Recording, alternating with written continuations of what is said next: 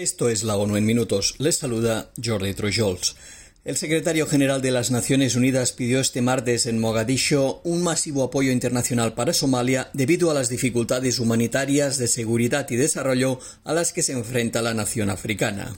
En un encuentro conjunto con el presidente de Somalia, Hassan Sheikh Mohamud, Antonio Guterres recordó que ese país sufre su peor sequía por quinto año consecutivo, que sus habitantes padecen las consecuencias del cambio climático pese a su escasa contribución a ese fenómeno y que casi 5 millones de somalíes sufren altos niveles de inseguridad alimentaria. Guterres solicitó a la comunidad internacional de donantes que incrementen su apoyo y costeen urgentemente el plan de respuesta humanitaria 2023 para Somalia, que actualmente solo recibe el 15% de los fondos presupuestados.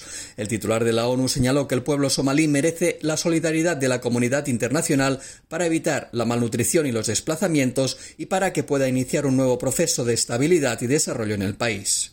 La misión de asistencia de las Naciones Unidas en Afganistán reiteró hoy su profunda condena a la decisión tomada por las autoridades de facto talibanas de prohibir a las mujeres afganas trabajar para la ONU. La dependencia de la ONU en ese país recordó que la prohibición es ilegal según el derecho internacional y que por ese motivo no puede acatarla. Asimismo, destaca que el veto pretende obligar a la ONU a elegir entre permanecer y prestar apoyo al pueblo afgano en las condiciones actuales y respetar las normas y principios que la organización tiene el deber de defender. La misión señaló que debe quedar claro que cualquier consecuencia negativa de esta crisis para el pueblo afgano será responsabilidad de las autoridades de facto. La representante especial del secretario general para Afganistán, Rosa Otumbayeva, ha iniciado un periodo de revisión de las operaciones de la misión que se extenderá hasta el 5 de mayo. Un grupo de expertos de la ONU en derechos humanos pidió hoy al Reino Unido que garantice la protección de todos los niños solicitantes de asilo y que acabe con la práctica de alojar a los menores no acompañados en hoteles.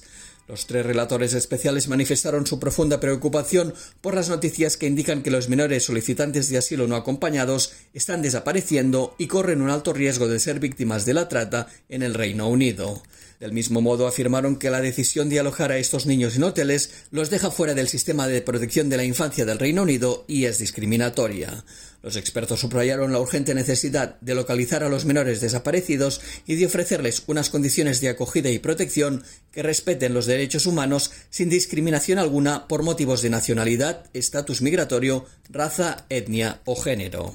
El Fondo Monetario Internacional anunció hoy que el crecimiento de la producción mundial previsto para este año será del 2,8% y que aumentará hasta el 3% en 2024. El economista jefe del fondo, Pierre-Olivier Gourinchat, destacó que la economía mundial sigue recuperándose de las convulsiones sin precedentes de los últimos tres años y que las recientes tensiones bancarias han aumentado la incertidumbre. Esperamos que el crecimiento de la economía mundial caiga del 3,4% el año pasado al 2,8% en 2023 antes de subir al 3% en 2024, prácticamente sin cambios respecto a nuestras perspectivas de enero. Se espera que las economías avanzadas experimenten una ralentización especialmente pronunciada del crecimiento del 2,7% en 2022 al 1,3% en 2023. Urincha señaló que la inflación mundial disminuirá del 8,7% en 2022 al 7% en 2023 como consecuencia de la caída de los precios de las materias primas y que las previsiones del fondo parten del supuesto de que las recientes tensiones financieras seguirán bajo control. Y hasta aquí las noticias más destacadas de las Naciones Unidas.